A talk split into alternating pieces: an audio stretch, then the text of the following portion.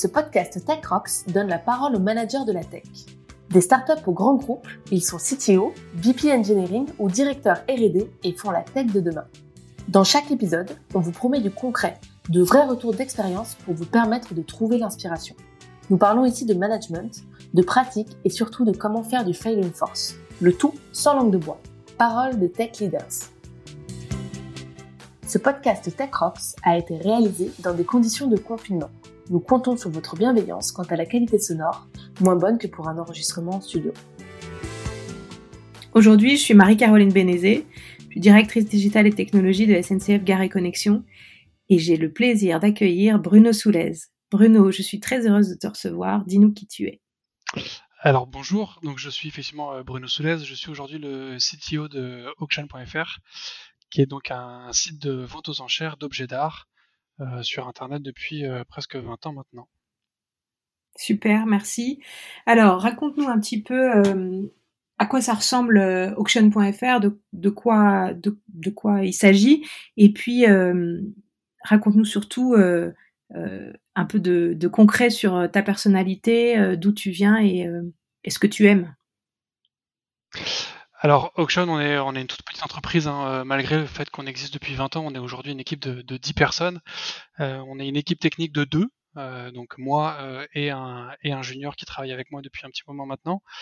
Donc c'est vraiment une toute petite équipe, on est en mode startup depuis le début, depuis les origines. Euh, c'est pas qu'on a forcément jamais scalé, mais c'est juste qu'on est sur un marché assez assez particulier, comme un, un, vrai marché de niche, de niche qui n'a pas du coup cette cette propension à, à devenir d'une grosse échelle. En ce qui me concerne, moi je suis un, je suis un développeur né. J'ai commencé quand j'avais euh, quand j'avais 12 ans. Euh, donc je baigne dans la technologie depuis depuis très longtemps et donc c'est assez naturellement que je suis arrivé sur des postes de, de développeur et petit à petit de, de CTO. Donc j'ai l'impression qu'on va pouvoir être très concret aujourd'hui. Exactement. Euh, il me semble que tu nous as pas dit aussi, mais que tu étais un fan de podcast. Oui, je suis effectivement aussi animateur d'un podcast, euh, encore une fois, très technique, qui s'appelle If This Then Dev, donc est un podcast où on parle de dev et de techno en général. Donc c'est vraiment quelque chose qui me, qui me tient à cœur euh, très, très fortement. Super podcast que je recommande avec d'ailleurs des super invités.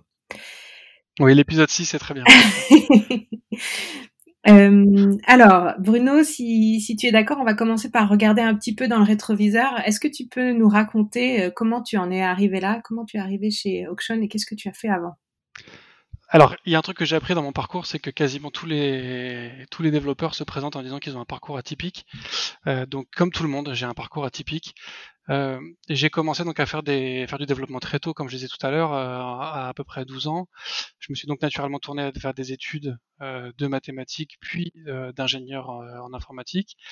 J'ai terminé mes études en tant qu'en alternance chez France Télécom pendant deux ans, qui a été une expérience assez particulière et surtout très difficile pour moi, en fait, qui m'a sur le coup surtout un petit peu dégoûté de la technologie. Ça s'était mal passé. Euh, et du coup, suite à ça, j'ai décidé d'arrêter euh, tout ce qui était développement technique et je me suis orienté plutôt vers une carrière de commercial ou de business developer, comme on disait à l'époque, dans une SS2I, euh, donc ce qu'on appelle une ESN maintenant. donc c'est un job que j'ai occupé pendant pendant trois ans, qui m'a permis de travailler. Un de mes clients principaux, c'était Orange à l'époque, et donc ça m'a permis de voir en fait que c'est juste que j'étais tombé au mauvais endroit euh, chez France Télécom et qu'en fait euh, euh, bah, il y avait quand même des endroits absolument merveilleux chez, France Télécom. C'est juste moi qui n'avais pas eu de bol. Donc pendant trois ans, j'ai fait cette activité de, de commercial. Suite à ça, j'ai eu une proposition de devenir directeur commercial dans une autre SS2I. Et donc quand j'ai posé ma démission, mon, mon, directeur de l'époque a, a, pas voulu que je parte et donc m'a proposé de passer plutôt DRH de la SS2I où j'étais, d'essayer de créer une activité de recrutement orientée euh, médias sociaux. Donc on était en 2000, 2008. Euh, donc c'était euh, c'était quand même les débuts en France de Facebook, de LinkedIn, il y avait toute l'ère des blogs qui était là. Donc l'idée c'était de recruter des consultants de manière un petit peu différente et un peu plus proactive, on va dire. Poste que j'ai occupé pendant à peu près un an. Donc tu t'es éloigné de la tech en fait en quelque sorte. Enfin, toujours dans le secteur. Mais exact. Bah, en fait ouais. C'est-à-dire que j'ai voilà, j'étais effectivement dans l'environnement euh, technique, mais j'étais sur des métiers beaucoup plus euh, commerciaux. Euh, donc je faisais un tout petit peu d'avant-vente parce que forcément j'avais ce bagage-là, mais j'étais beaucoup plus sur de la vente et de la négociation. J'ai fait beaucoup de recrutement par ce biais-là. En tant que DRH aussi encore plus, j'ai fait beaucoup de recrutement. Mais donc c'est une activité que j'ai faite pendant à peu près un an. Et donc 2008, pour resituer un petit peu pour ceux qui s'en souviennent, c'était le, début de la crise des subprimes. Les prestataires, les SS2I ont forcément euh, pris le premier le, coup du ralentissement de, l'économie. Et donc je me suis retrouvé au bout d'un an en fait à licencier plus de monde que je n'en recrutais, ce qui rend le boulot quand même un peu moins sympa, on va pas se le cacher. euh, j'ai donc euh, quitté euh, le, le, job à ce moment-là. J'ai décidé de créer ma première boîte, euh, donc qui s'appelait à l'époque gelartisan.com, qui était en fait un site d'intermédiation entre les particuliers et les artisans du BTP. Et donc ça a été l'occasion pour moi en fait de revenir à la technique. Je me suis remis à développer et je suis retombé amoureux comme au premier jour de cette euh, de cette activité. Donc j'ai arrêté cette première boîte au bout de 18 mois. J'en ai créé ensuite une deuxième euh, que j'ai arrêté aussi au bout de 18 mois. Euh, là pour, d'autres raisons. La première c'est que euh, la première ne générait pas assez d'activité pour que je puisse vivre. La deuxième, en fait, c'est juste qu'on n'a pas réussi à, vendre le projet, que ce soit à des clients ou à des investisseurs, donc euh, euh c'était plus possible de continuer du tout. Et du coup, il y a sept ans, j'ai rejoint auction.fr en tant que en tant que CTO. Donc on comprend en fait ce qui guide tes choix, on comprend que tu es un, un, codeur né quelque part, tu as tourné un peu autour du truc avec une petite expérience, une première expérience pas très euh, encourageante, mais finalement, à force de tourner autour, euh, on, sent que tu as trouvé ton truc et que finalement, euh, la direction technique de d'auction.fr, ça te plaît. Raconte-nous. Ouais, ça me plaît. C'est effectivement absolument génial. Et alors, du coup, ça consiste en quoi? Une, équipe technique dans chez auction.fr, c'est quoi le quotidien? C'est quoi ce que vous faites? Et tu peux nous en dire un peu plus? Alors, de par la, petite taille euh, de l'équipe, on a forcément un, quotidien qui est, euh, qui est, très opérationnel. Euh, je passe forcément encore beaucoup de temps à, coder. On a en fait toute une activité de, reconstruction entre guillemets de, la plateforme. Pour donner un ordre d'idée, en fait, quand je suis arrivé sur, sur auction.fr, c'était une entreprise qui pendant longtemps a appartenu à un groupe qui faisait surtout des sites autour de, la rencontre, mmh de la rencontre amoureuse. Euh, et donc qui générait forcément beaucoup plus de revenus que ce que pouvait générer auction.fr pendant pendant longtemps.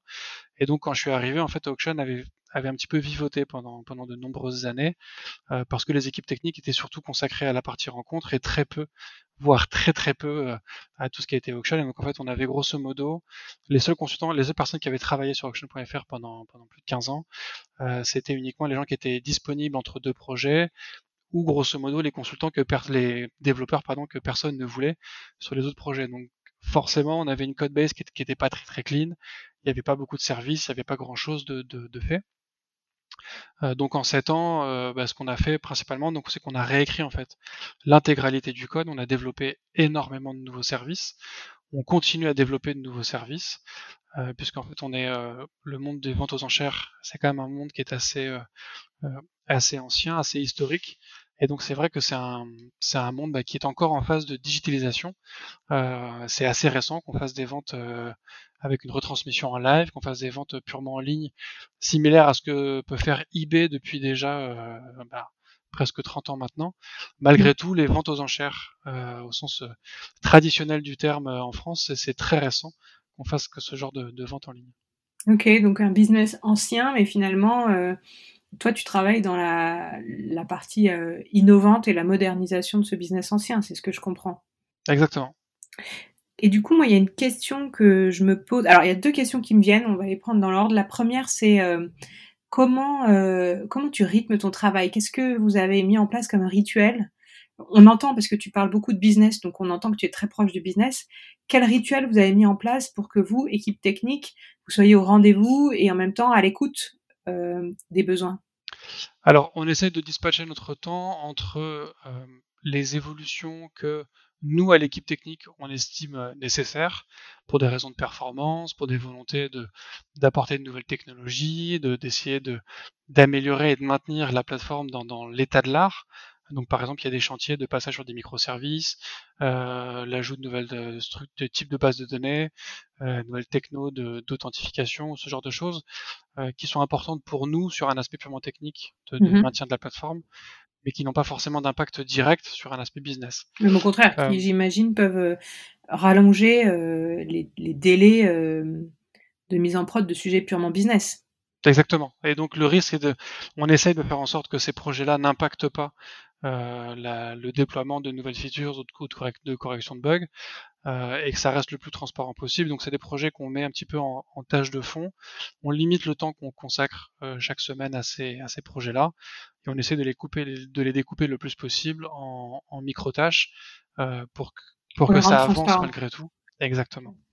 Euh, et donc à côté de ça, on a toute une activité de, alors de maintenance, euh, donc de correction des petites euh, pétouilles qui peuvent se présenter à droite à gauche et de mise en place des nouvelles fonctionnalités euh, qui, qui, peuvent être demandées par euh, les équipes commerciales ou éditoriales chez nous, qui sont des, éléments qui remontent des différents clients qu'on peut avoir chez nous. Et donc on essaye avec l'équipe technique et avec l'équipe éditoriale et commerciale de définir en fait une priorité sur l'ensemble des tâches qu'on va corréler en fait avec la complexité de la tâche en question, en se disant qu'on va toujours essayer en fait de réaliser les tâches les plus prioritaires et les plus rapides à réaliser. L'idée étant de faire des, quick wins au, maximum.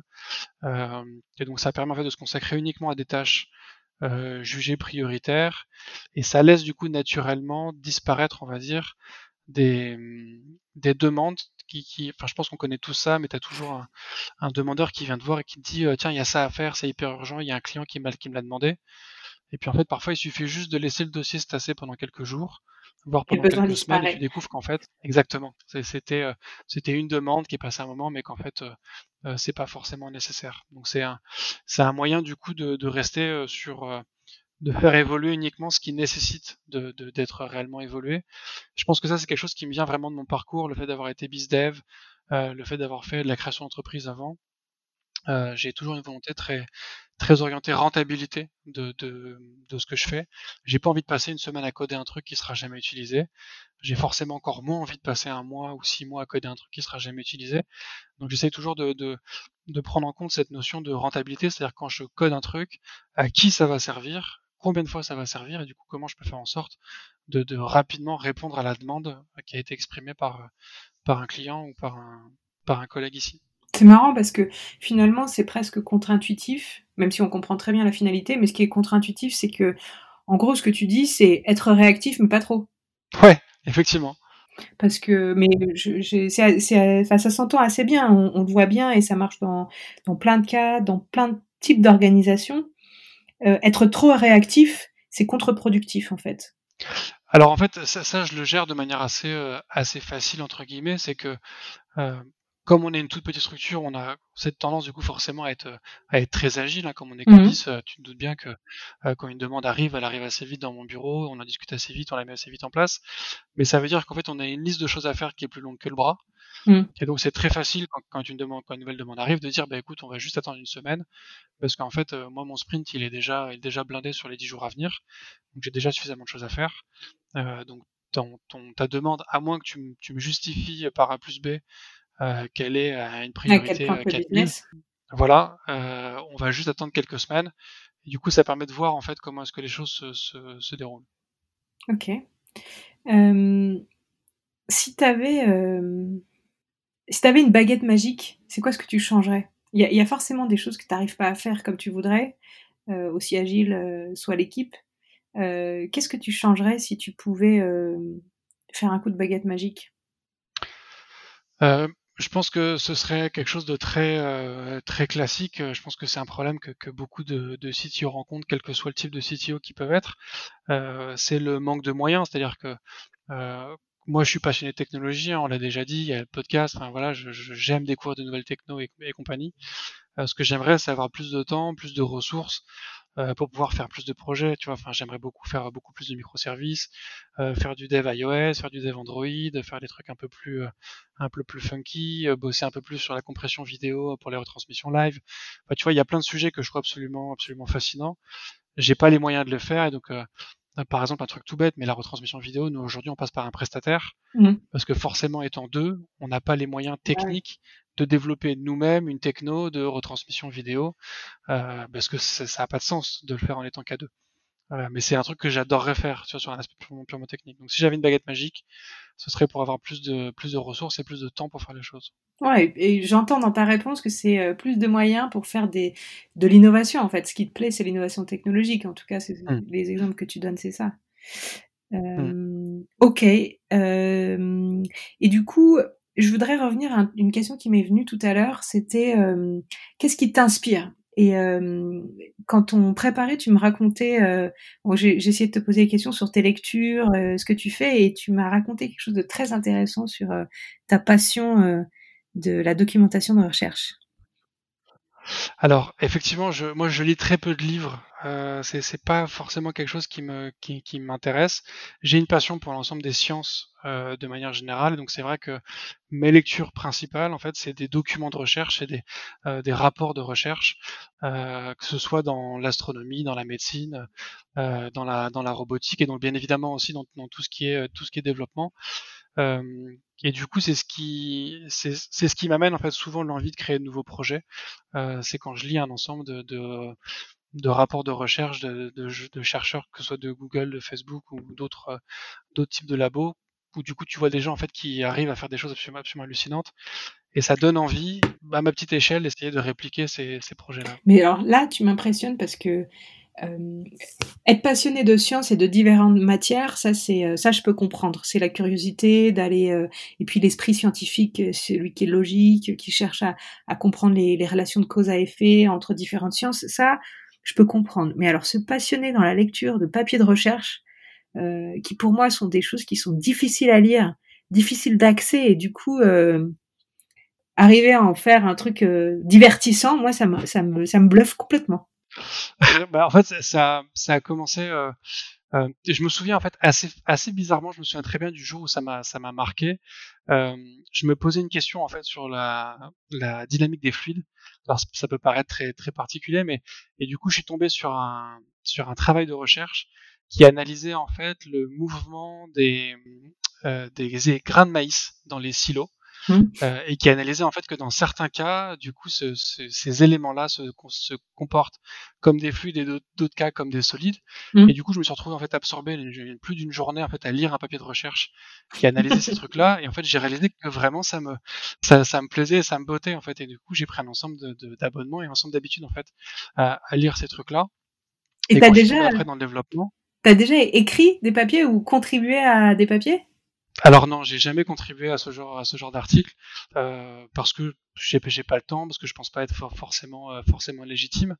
Mais c'est vrai que quand j'ai commencé à voir qu'en fait il y avait des développeurs qui faisaient aussi des travaux de recherche et que mmh. en tant que développeur en fait j'avais la capacité de reproduire ce qu'ils faisaient, euh, bah, en fait c'est c'est c'est tout bête, mais enfin tu vois quand, quand, quand je lis un papier de recherche, par exemple celui sur le sur le déplacement des grains de maïs ou sur euh, euh l'observation d'un trou noir euh, à plusieurs euh, milliers d'années-lumière, c'est des choses que je, que je peux pas reproduire, que je peux pas faire.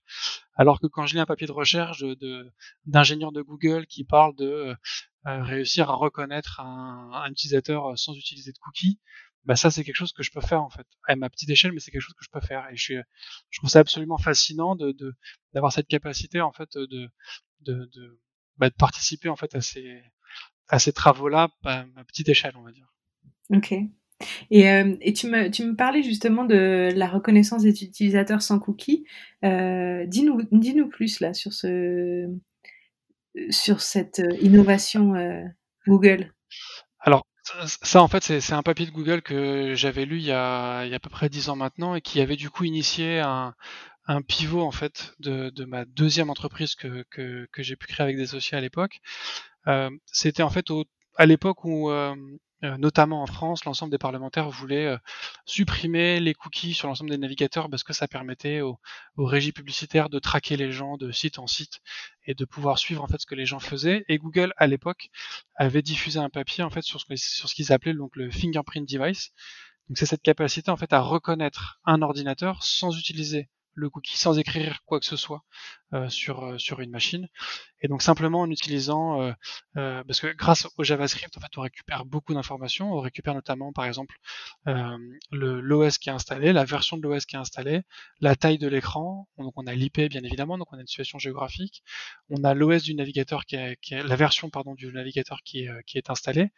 Et on récupère la liste des plugins avec la version de chaque plugin et on récupère la liste des plugins ordonné par date d'installation du plugin. Et donc rien que ça, la probabilité que tes deux machines euh, qui aient la même taille d'écran, le même OS, la même version d'OS, le même navigateur dans la même version, avec les mêmes plugins installés dans le même ordre et dans la même version, elle est au final quasi nulle. Et donc ils avaient du coup, euh, sans rien écrire sur la machine, ils ont une capacité du, coup d'identifier euh, un individu. Et j'avais après suivi ça avec un, un, autre papier. Donc là, encore une fois, c'était un papier qui avait euh, qui est maintenant à plus de 12 ans. À l'époque, Google était capable, avec une fiabilité à 90%, de pouvoir euh, lier deux machines, enfin même X machines, à un même utilisateur sans que la personne ne s'authentifie sur aucun de compte Google sur aucune des machines. Donc il est capable de reconnaître en fait que c'est un même utilisateur parce que les comportements sont les mêmes, les types de fautes de frappe sont les mêmes, les sites consultés sont les mêmes.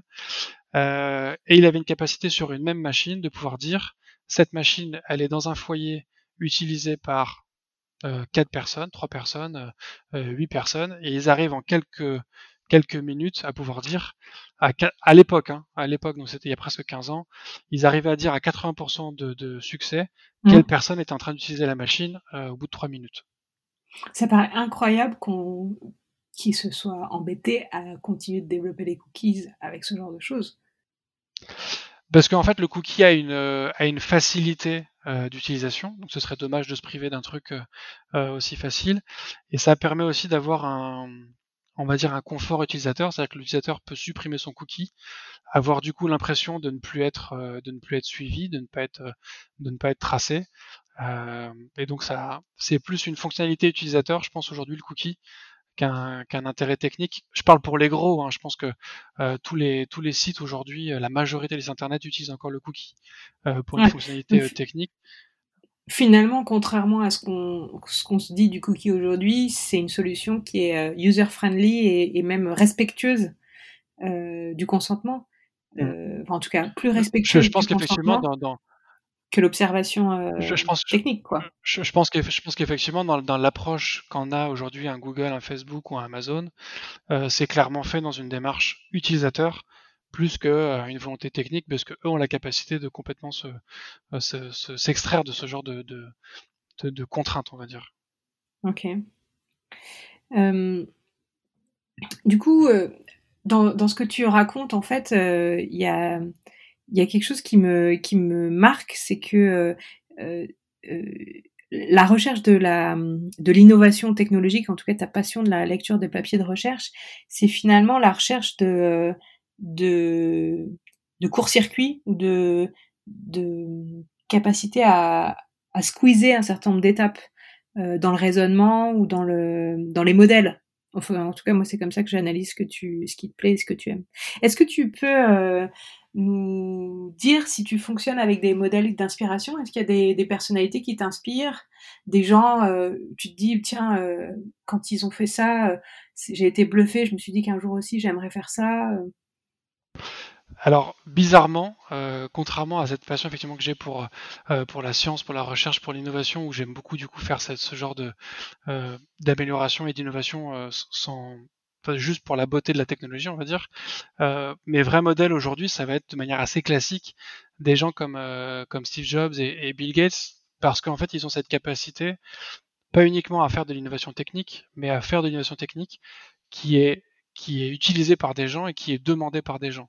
Euh, réussir à inventer euh, euh, l'ensemble de l'OS Windows ou l'iPhone par exemple ou le ou l'iPod, c'est cette capacité en fait à, innover sans forcément faire un truc, une, révolution technologique vraiment à la pointe, mais juste réussir à faire un truc que les gens veulent utiliser, que les gens vont utiliser et réussissent à utiliser, et qui, devient du coup un vrai truc que les gens ont, envie d'avoir. Et donc cette capacité à, faire juste ce qu'il faut euh, pour que ce soit utilisé par les gens, ça c'est quelque chose que je trouve absolument, euh, absolument génial. Donc là finalement c'est pas le côté rocket science comme ça peut l'être euh, dans le cadre mm. des papiers de recherche, mais plutôt le côté adéquation avec euh, le besoin, ce, que, ce qui est finalement la définition du design. Ok. Exactement. Ok, et euh, je m'étais, euh, en t'écoutant tout à l'heure, je me disais un truc, je sais pas si tu y as déjà pensé.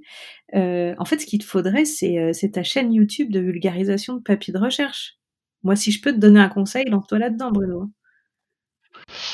je, je sais pas si je suis légitime sur des aspects de vulgarisation, euh, mais je, je trouve l'idée intéressante. C'est pas mal.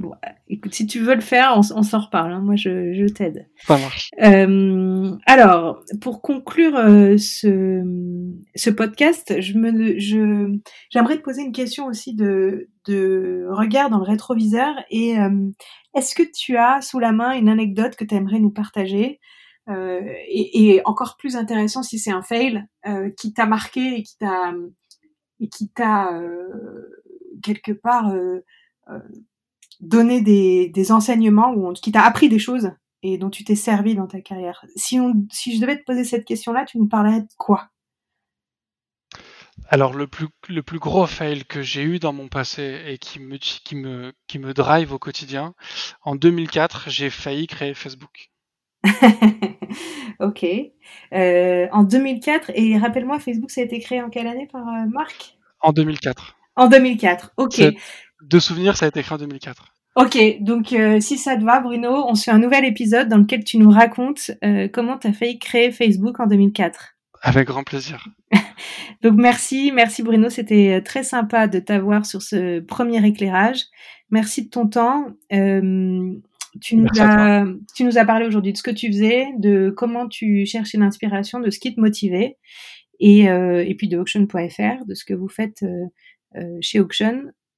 Je te propose qu'on se retrouve dans un nouvel épisode pour que tu nous racontes ce fail et puis euh, qu'on discute de deux, trois choses avec euh, l'idée que l'objectif, c'est de donner des conseils à des gens qui travaillent dans la tech, à des gens qui veulent devenir CTO un jour et, euh, et qui nous racontent un peu, tu nous racontes un peu comment tu t'y prendrais. Merci. Avec grand plaisir. Merci beaucoup.